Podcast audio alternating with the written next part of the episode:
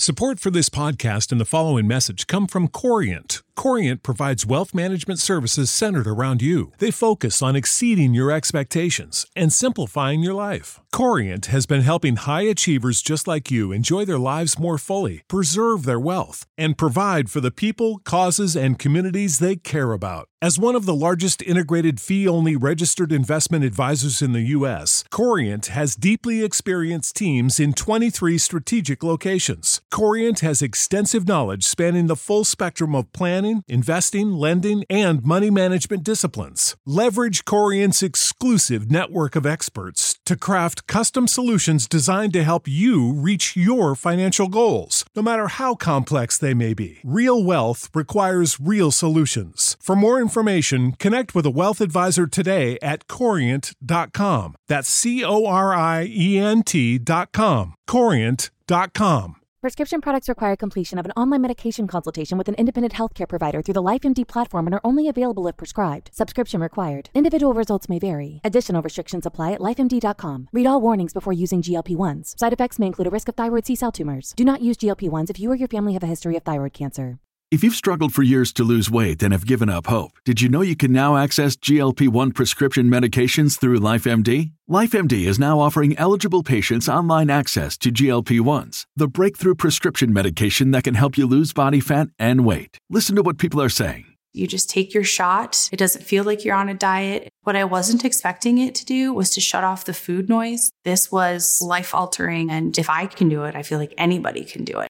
And here's the best part your insurance may cover 100% of the cost of your medication. So go to trylifemd.com to have your eligibility checked right now. Get started today at trylifemd.com. That's T R Y L I F E M D.com.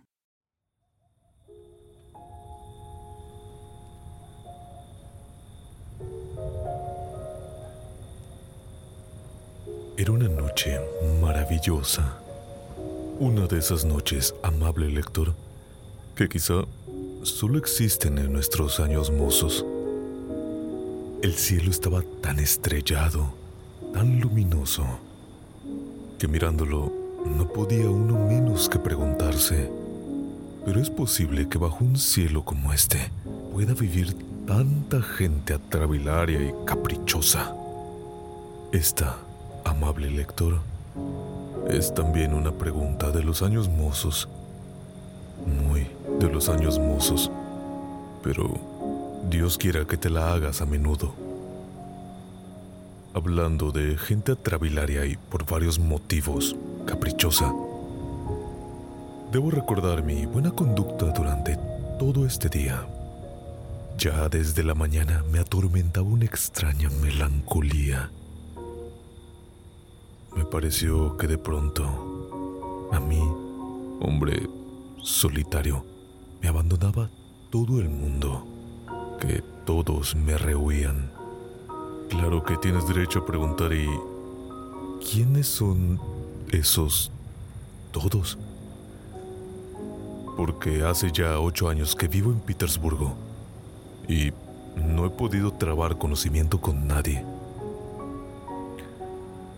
Pero qué falta me hace conocer gente alguna. Porque aún sin ella, a mí todo Petersburgo me es conocido. He aquí porque me pareció que todos me abandonaban cuando Petersburgo entero se levantó y salió acto seguido para el campo. Fue horrible quedarme solo.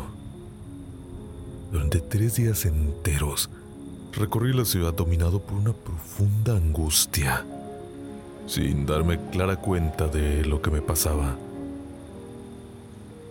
Fui a la perspectiva Nevsky, fui a los jardines, me pasé por los muelles. Pues bien, no vi ni una sola de las personas que solía encontrar durante el año, en tal o cual lugar, a esta o aquella hora. Esas personas, por supuesto, no me conocen a mí, pero yo sí las conozco a ellas. Las conozco a fondo. Casi me he aprendido de memoria sus fisionomías. Me alegro cuando las veo alegres y me entristezco cuando las veo tristes. estuve a punto de trabar amistad con un anciano a quien me encontraba todos los días a la misma hora en la fontanca. Qué rostro tan impresionante, tan pensativo el suyo. Caminaba murmurando continuamente y accionando con la mano izquierda, mientras que en la derecha blandía un bastón nudoso con puño de oro. Él también se percató de mí y me miraba con vivo interés. Estoy seguro de que se ponía triste si por ventura yo no pasaba a esa hora precisa por ese lugar en la fontanca. He ahí porque algunas veces estuvimos a punto de saludarnos, sobre todo cuando estábamos de buen humor. No hace mucho, cuando nos encontramos al cabo de tres días de no vernos, casi nos llevamos la mano al sombrero. Pero afortunadamente, nos dimos cuenta a tiempo. Bajamos el brazo y pasamos uno junto a otro con un gesto de simpatía. También las casas me son conocidas. Cuando voy por la calle, parece que cada una de ellas me sale al encuentro. Me mira con todas sus ventanas y casi que me dice, hola, ¿qué tal? Yo gracias a Dios voy bien y en mayo mañana en un piso. O bien, ¿cómo va esa salud? A mí me ponen mañana en reparaciones. O bien, estuve a punto de arder y me llevé un buen susto. Y así por el estilo. Entre ellas, tengo mis preferidas, mis amigas íntimas. Una de ellas tiene la intención de ponerse en tratamiento este verano con un arquitecto. Iré de propósito a verla todos los días para que no la curen al buen tuntún. Dios la proteja. Nunca me olvidaré de qué me pasó con una casita preciosa pintada de rosa claro. Era una casita adorable, de piedra, y me miraba de un modo tan afable y observaba con tanto orgullo a sus desagravadas vecinas que mi corazón se henchía de gozo cuando pasaba ante ella. Pero de repente, la semana pasada, cuando bajaba por la calle, eché una mirada a mi amiga y oí un grito de dolor. Me van a pintar de amarillo. Malvados, bárbaros. No han perdonado nada, ni siquiera las columnas o las cornisas. Y mi amiga se ha puesto amarilla como un canario. A mí casi me da un ataque de ictericia con este motivo y esta es la hora en la que no he tenido las fuerzas para ir a ver a mi pobre amiga desecrada, teñida del color nacional del Imperio Celeste. Así pues, lector, ya ves de qué manera conozco todo Petersburgo. Ya he dicho que durante tres días enteros estuvo atormentándole inquietud hasta que por fin averigüé su causa en la calle no me sentía bien. Este ya no está aquí ni este otro. ¿A dónde habrá ido aquel otro? Ni tampoco en casa. Durante dos noches seguidas hice un esfuerzo. ¿Qué he hecho de menos en mi rincón? ¿Por qué me molesta tanto permanecer en él? Miraba perplejo las paredes verdes y mugrientas y el techo cubierto de telarañas que con gran éxito cultivaba Matriona. Volvía a examinar todo mi mobiliario, a inspeccionar cada silla, pensando si no estaría ahí la clave de mi malestar, porque basta que una sola de mis sillas no esté en el mismo sitio que ayer para que ya no me sienta bien. Miré por la ventana y todo en vano. No hallé alivio. Decidí incluso llamar a Matriona y reprenderla paternalmente por lo de las telarañas y, en general, por la falta de limpieza. Pero ella se limitó a mirarme con asombro y me volvió la espalda sin decir palabra. Así pues, las telarañas siguen todavía felizmente en su sitio. Por fin, esta mañana logré averiguar de qué se trataba. Pues nada, que todo el mundo estaba saliendo de estampía para el campo. Pido perdón por esta frase vulgar, pero es que ahora no estoy como para expresarme en estilo elevado. Porque, así como suena, todo lo que encierra Petersburgo se iba a pie o en vehículo al campo. Todo caballero de digno y próspero aspecto que tomaba un coche de alquiler se convertía al punto de mis ojos en un honrado padre de familia que, después de las consabidas labores de su cargo, se dirigía desembarazado de equipaje al seno de su familia en una casa de campo. Cada transeúnte tomaba ahora un aire singular, como si quisiera decir a sus congéneres, nosotros señores, estamos aquí solo de paso, dentro de un par de horas nos vamos al campo. Se abrió una ventana. Se oía primero el teclear de unos dedos finos y blancos como el azúcar. Y asomaba la cabeza de una muchacha bonita que llamaba al vendedor ambulante de flores. Al punto me figuraba yo que esas flores se compraban no para disfrutar de ellas y de la primavera en el aire cargado de una habitación ciudadana, sino todos se iban de pronto al campo y querían llevarse las flores consigo. pero hay más.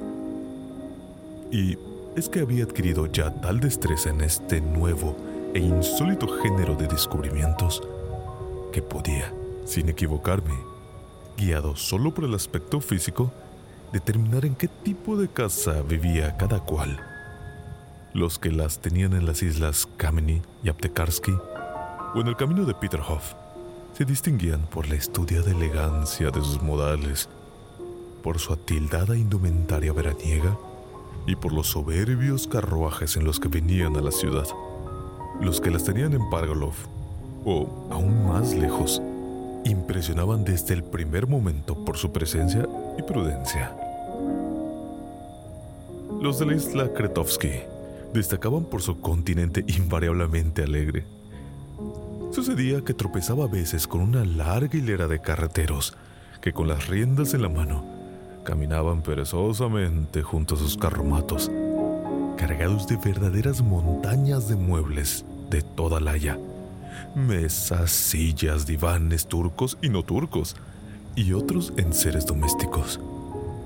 Y encima de todo ello, en la cumbre de la misma montaña, iba a menudo sentada una macilenta cocinera, protectora de la hacienda de sus señores como si fuera oro en paño, o veía pasar cargadas hasta los topes de utensilios domésticos, barcas que se deslizaban por el Neva o la Fontanca hasta el río Chorny o las islas.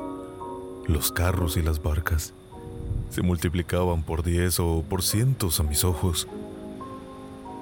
Parecía que todo se levantaba y se iba, que todo se trasladaba al campo en caravanas enteras, que Petersburgo amenazaba con quedarse desierto. Y llegué al punto de tener vergüenza, de sentirme ofendido y triste. Yo no tenía dónde ir, ni por qué ir al campo. Pero estaba dispuesto a irme con cualquier carromato, con cualquier caballero de aspecto respetable que alquilara un coche de punto. Nadie, sin embargo, absolutamente nadie me invitaba. Era como si se hubieran olvidado de mí. Como si efectivamente fue un extraño para todos.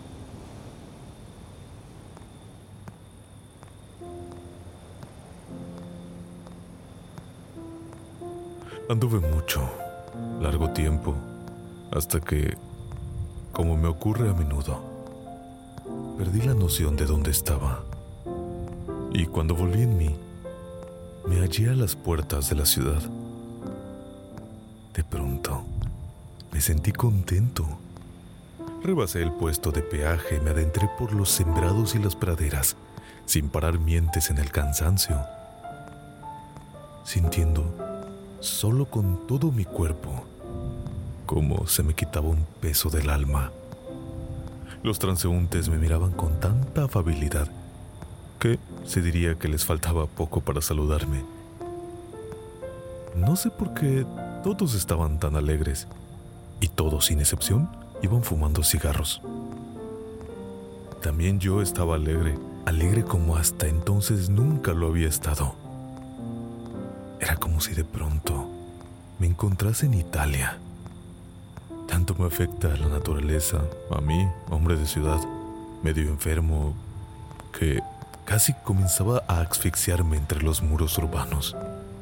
Hay algo inefablemente conmovedor en nuestra naturaleza petersburguesa, cuando, a la llegada de la primavera, despliega de pronto toda su pujanza, todas las fuerzas de que el cielo la ha dotado, cuando gallardea, se engalana y se tiñe con los mil matices de las flores.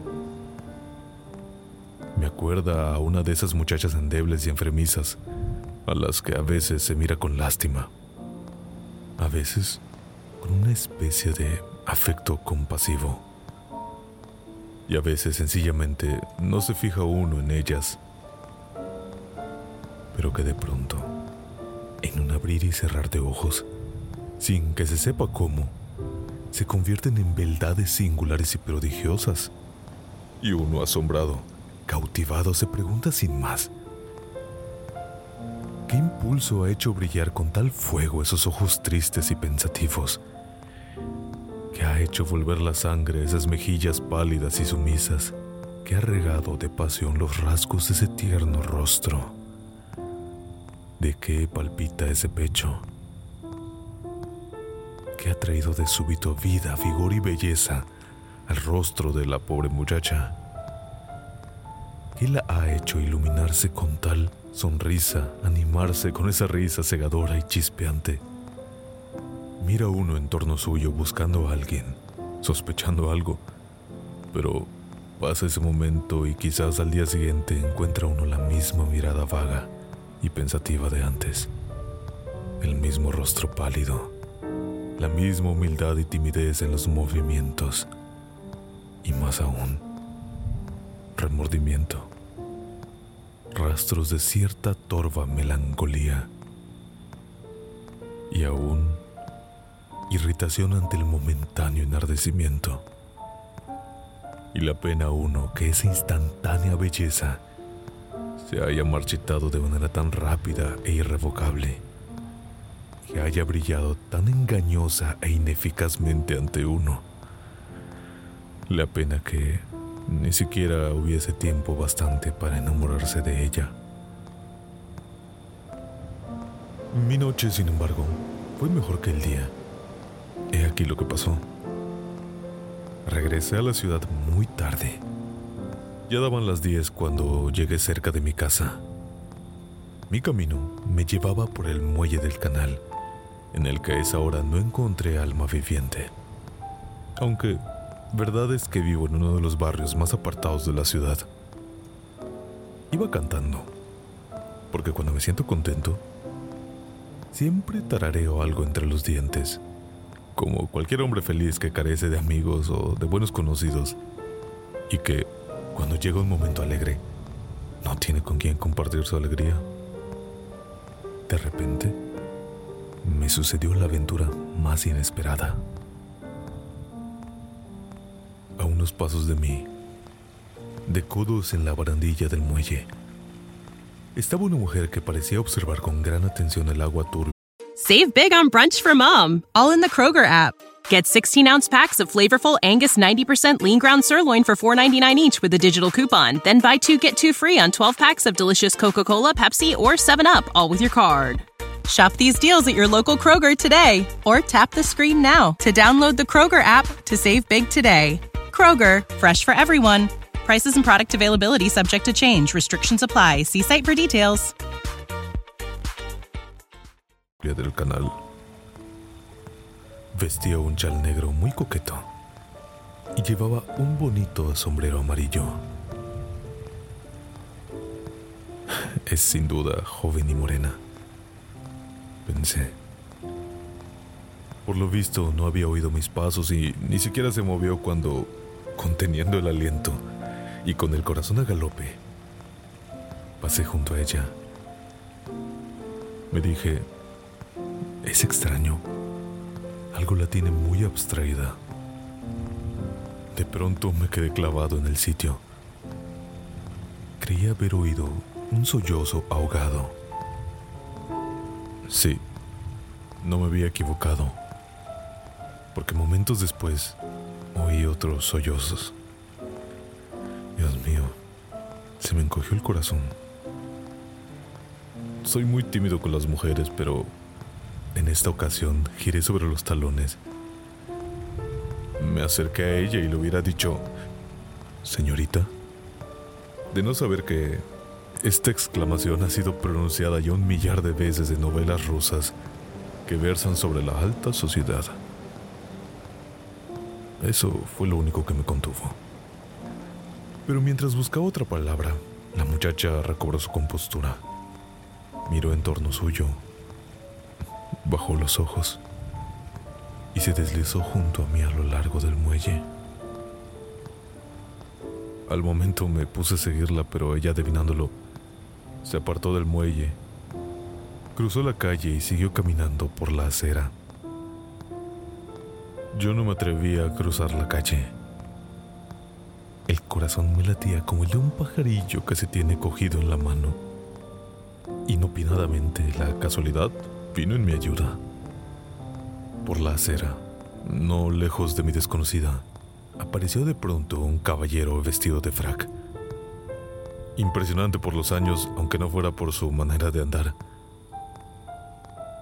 Caminaba haciendo heces y apoyándose con tiento en la pared. La muchacha iba como una flecha rauda y tímida van por lo común las que no quieren que se les acompañe a casa de noche. Y, por supuesto, el caballero tan valiente no hubiera podido alcanzarla si mi suerte no le hubiera sugerido recurrir a una estratagema. Sin decir palabra, el caballero se arrancó de repente y se puso a galopar en persecución de mi desconocida. Ella volaba, pero no obstante el caballero de los trompicones iba alcanzándola. La alcanzó por fin, la muchacha lanzó un grito. Y yo doy gracias al destino por el excelente bastón de nudos que mi mano derecha empuñaba en tal ocasión. En un abrir y cerrar de ojos me planté en la acera opuesta. El caballero inoportuno comprendió al instante de qué se trataba. Tomó en consideración el argumento irresistible que yo blandía. Cayó se desvió y solo cuando se halló bastante lejos protestó contra mí en términos bastante energéticos. Pero sus palabras apenas se percibían desde donde estábamos. Deme usted la mano. Ese sujeto ya no se atreverá a acercarse. Ella en silencio me alargó la mano, que aún temblaba de agitación y espanto. Caballero inoportuno, ¿cómo te di las gracias en ese momento? La miré fugazmente. Era bonita y morena. Había acertado. En sus pestañas negras brillaban aún las lágrimas de miedo reciente o de tristeza anterior. No sé, pero a los labios afloraba ya una sonrisa. Ella también me miró de soslayo, se ruborizó ligeramente y bajó los ojos. ¿Por qué me rechazó usted antes? si yo hubiera estado allí, no habría pasado esto. No le conocía. Pensé que también usted... ¿Pero es que me conoce usted ahora? Un poco. Por ejemplo, ¿por qué tiembla usted? ha acertado desde la primera mirada. Respondí entusiasmado de saberla inteligente. Lo que, unido a la belleza, no es humo de pajas. Sí, a la primera mirada ha adivinado usted qué clase de persona soy. Eh, es verdad, soy tímido con las mujeres, estoy agitado, no lo niego.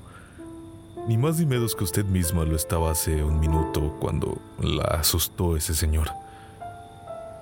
Ahora el que tiene miedo soy yo.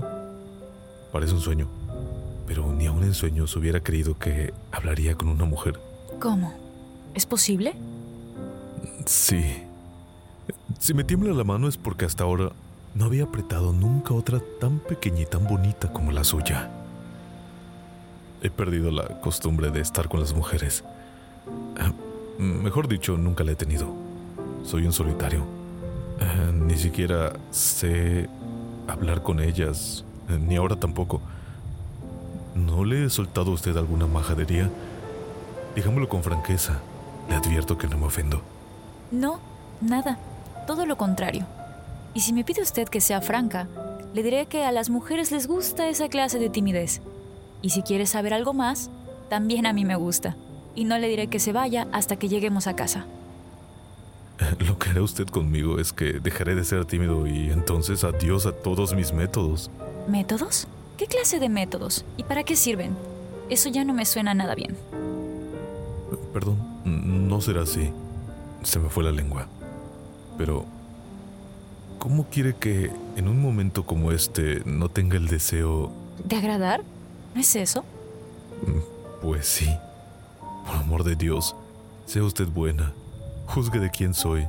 Tengo ya 26 años y nunca he conocido a nadie. ¿Cómo puedo hablar bien con facilidad y buen sentido? Mejor irán las cosas cuando todo quede explicado con claridad y franqueza. No sé callar cuando habla el corazón dentro de mí. Bueno, da lo mismo. ¿Puede usted creer que nunca he hablado con una mujer, nunca jamás? ¿Que no he conocido a ninguna?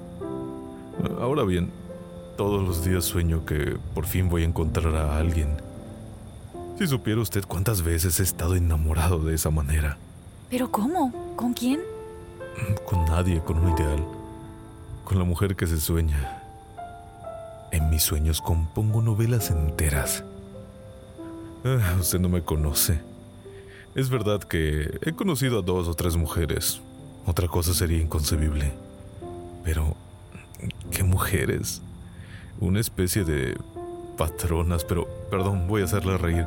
Voy a decirle que algunas veces he pensado en entablar una conversación en la calle con alguna mujer de la buena sociedad. Así, sin cumplidos.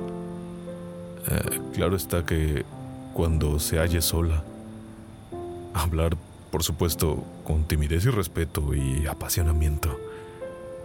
Decirle que me muero solo, que no me rechace, que no hallo otro medio de conocer a mujer alguna. Insinuarle incluso que es obligación de las mujeres el no rechazar la tímida súplica de un hombre tan infeliz como yo. Y que, al fin y al cabo, lo que pido es solo que me diga con simpatía un par de palabras amistosas, que no me mande de paseo desde el primer instante, que me crea bajo palabra, que escuche lo que le digo y que se ría de mí si le da gusto, que me dé esperanzas, que me diga dos palabras, tan solo dos palabras, aunque no nos volvamos a ver jamás. Usted se ríe, por lo demás hablo solo para hacerla reír. No se enfade. Me río porque es usted su propio enemigo. Si probara usted, quizá lograra todo eso aún en la calle misma. Cuanto más sencillo, mejor. No hay mujer buena, a menos que sea tonta o esté enfadada en ese momento por cualquier motivo, que pensara despedirle a usted sin esas dos palabras que implora con tanta timidez. Por otro lado, ¿quién soy yo para hablar? Lo más probable es que le tuviera a usted por loco. Juzgo por mí misma. Bien sé yo cómo viven las gentes en el mundo. Se lo agradezco. No sabe usted lo que acaba de hacer por mí. Bien. Ahora dígame, ¿cómo conoció usted que soy de las mujeres con quienes, bueno, a quienes usted considera dignas de atención y amistad? En otras palabras, no una patrona, como decía usted. ¿Por qué decidió acercarse a mí? ¿Por qué? Eh, ¿Por qué? Pues porque estaba usted sola, porque ese caballero era demasiado atrevido y porque es de noche. No dirá usted que no es obligación. No, no, antes de eso, allí, al otro lado de la calle. Usted quería acercárseme, ¿verdad? Allí al otro lado. Ay, de veras es que no sé qué decir. Temo que... Hoy, ¿sabe usted? Me he sentido muy feliz. He estado andando y cantando. Salí a las afueras. Nunca hasta ahora he tenido momentos tan felices. Usted me parecía que quizá... Bueno, perdone que se lo recuerde. Me parecía que lloraba usted. Y era intolerable oírlo.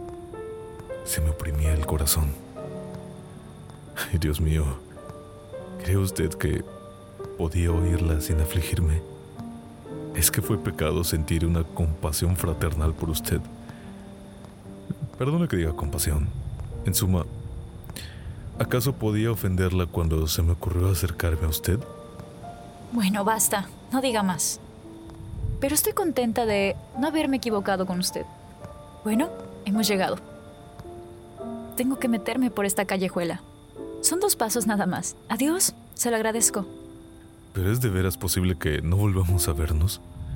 ¿Es posible que las cosas se queden así? Mire, al principio solo quería usted dos palabras y ahora... Pero, en fin, no le prometo nada. Puede que nos encontremos. Mañana vengo aquí. P- perdone, ya, ya estoy exigiendo. Sí, es usted impaciente. Escuche. Perdone que se lo diga otra vez, pero no puedo dejar de venir aquí mañana. Soy un soñador. Hay en mí tan poca vida real que los momentos como este, como el de ahora, son para mí tan raros que me es imposible no repetirlos en mis sueños. Voy a soñar con usted toda la noche, toda la semana, todo el año. Mañana vendré aquí sin falta, aquí mismo, a este sitio, a esta misma hora y seré tan feliz recordando el día de hoy. Este sitio ya me es querido. Tengo otros dos o tres sitios como este en Petersburgo. Una vez hasta lloré recordando algo. Ah, igual que usted. Ah, Quién sabe, quizá usted también hace diez minutos lloraba recordando alguna otra cosa. Pero perdón, estoy desbarrando de nuevo. Puede que usted alguna vez fuera especialmente feliz en ese lugar. Bueno, quizá yo también venga aquí mañana. A las 10 también. Veo que ya no puedo impedirle. Pero, mire, es que necesito venir aquí. No piense usted que le doy una cita. Le aseguro que tengo que estar aquí por asuntos míos. Ahora bien, se lo digo sin titubeos. No me importaría que también viniera usted. En primer lugar, porque pudieran ocurrir incidentes desagradables como el de hoy. Pero dejemos eso. En suma, sencillamente me gustaría verle, para decirle dos palabras. Ahora vamos a ver, ¿no me condena usted? ¿No piensa que le estoy dando una cita sin más ni más? No se daría si... Pero bueno, eso es un secreto mío. Antes de todo, una condición. ¿Una condición? Hable. Dígalo todo de antemano. Estoy de acuerdo con todo, dispuesto a todo. Eh, Respondo de mí. Seré atento, respetuoso. Usted me conoce. Precisamente porque le conozco, le invito para mañana. Le conozco muy bien. Pero mire, venga con una condición. En primer lugar, sea usted bueno y haga lo que le pido. Ya ve que hablo con franqueza. No se enamore de mí. Eso no puede ser, se lo aseguro. Estoy dispuesta a ser amiga suya. Aquí tiene mi mano. Pero de enamorarse no puede ser. Se lo ruego. ¿Le juro? Basta, no jure. ¿Por qué es usted capaz de estallar como la pólvora? No piense mal de mí porque le hablo así. Si usted supiera... Yo tampoco tengo a nadie con quien poder cambiar una palabra o a quien pedir consejo. Claro que la calle no es un sitio indicado para encontrar consejeros. Usted es la excepción. Le conozco a usted como si fuésemos amigos desde hace 20 años. ¿De veras que no cambiará usted? Usted lo verá. Eh, Lo que no sé, sin embargo, es cómo voy a sobrevivir las próximas 24 horas. Duerma usted a pierna suelta. Buenas noches. Recuerde que ya he confiado en usted. Hace un momento lanzó usted una exclamación tan hermosa que justifica cualquier sentimiento, incluso el de simpatía fraternal, ¿sabe? Lo dijo usted de un modo tan bello que al instante pensé que podía fiarme de usted. Eh, ¿Pero en qué asunto o para qué? Hasta mañana. Mientras tanto hay que guardar secreto. Tanto mejor para usted, porque a cierta distancia parece una novela. Quizá mañana se lo diga o quizá no. Ya hablaremos, nos conoceremos mejor. Yo mañana le voy a contar a usted todo lo mío. Pero, ¿qué es esto? Parece como si me ocurriera un milagro. ¿Dónde estoy? Dios mío. ¿No está usted contenta de no haberse enfadado conmigo como lo hubiera hecho otra mujer? De no haberme rechazado desde el primer momento. En dos minutos me ha hecho usted feliz, feliz para siempre. Sí, feliz. ¿Quién sabe? Quizá me ha reconciliado usted conmigo mismo. Quizá ha resuelto mis dudas. Quizá hay también para mí más minutos así. Pero ya le contaré todo mañana y ya se enterará usted de todo. Bueno, acepto. Usted empezará. De acuerdo. Hasta la vista. Hasta la vista.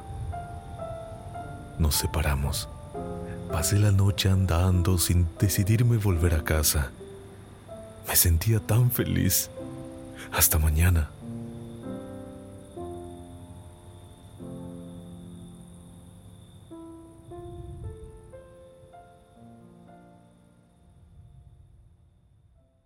Hola, soy Fernanda Baeza y estuve a cargo de la voz femenina.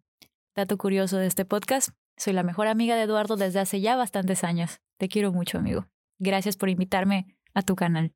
Yo también te quiero mucho. Estoy segura de que grandes éxitos vienen en este espacio. Corazón, corazón, corazón. Lo voy a dejar así sin editar. Está bien. like.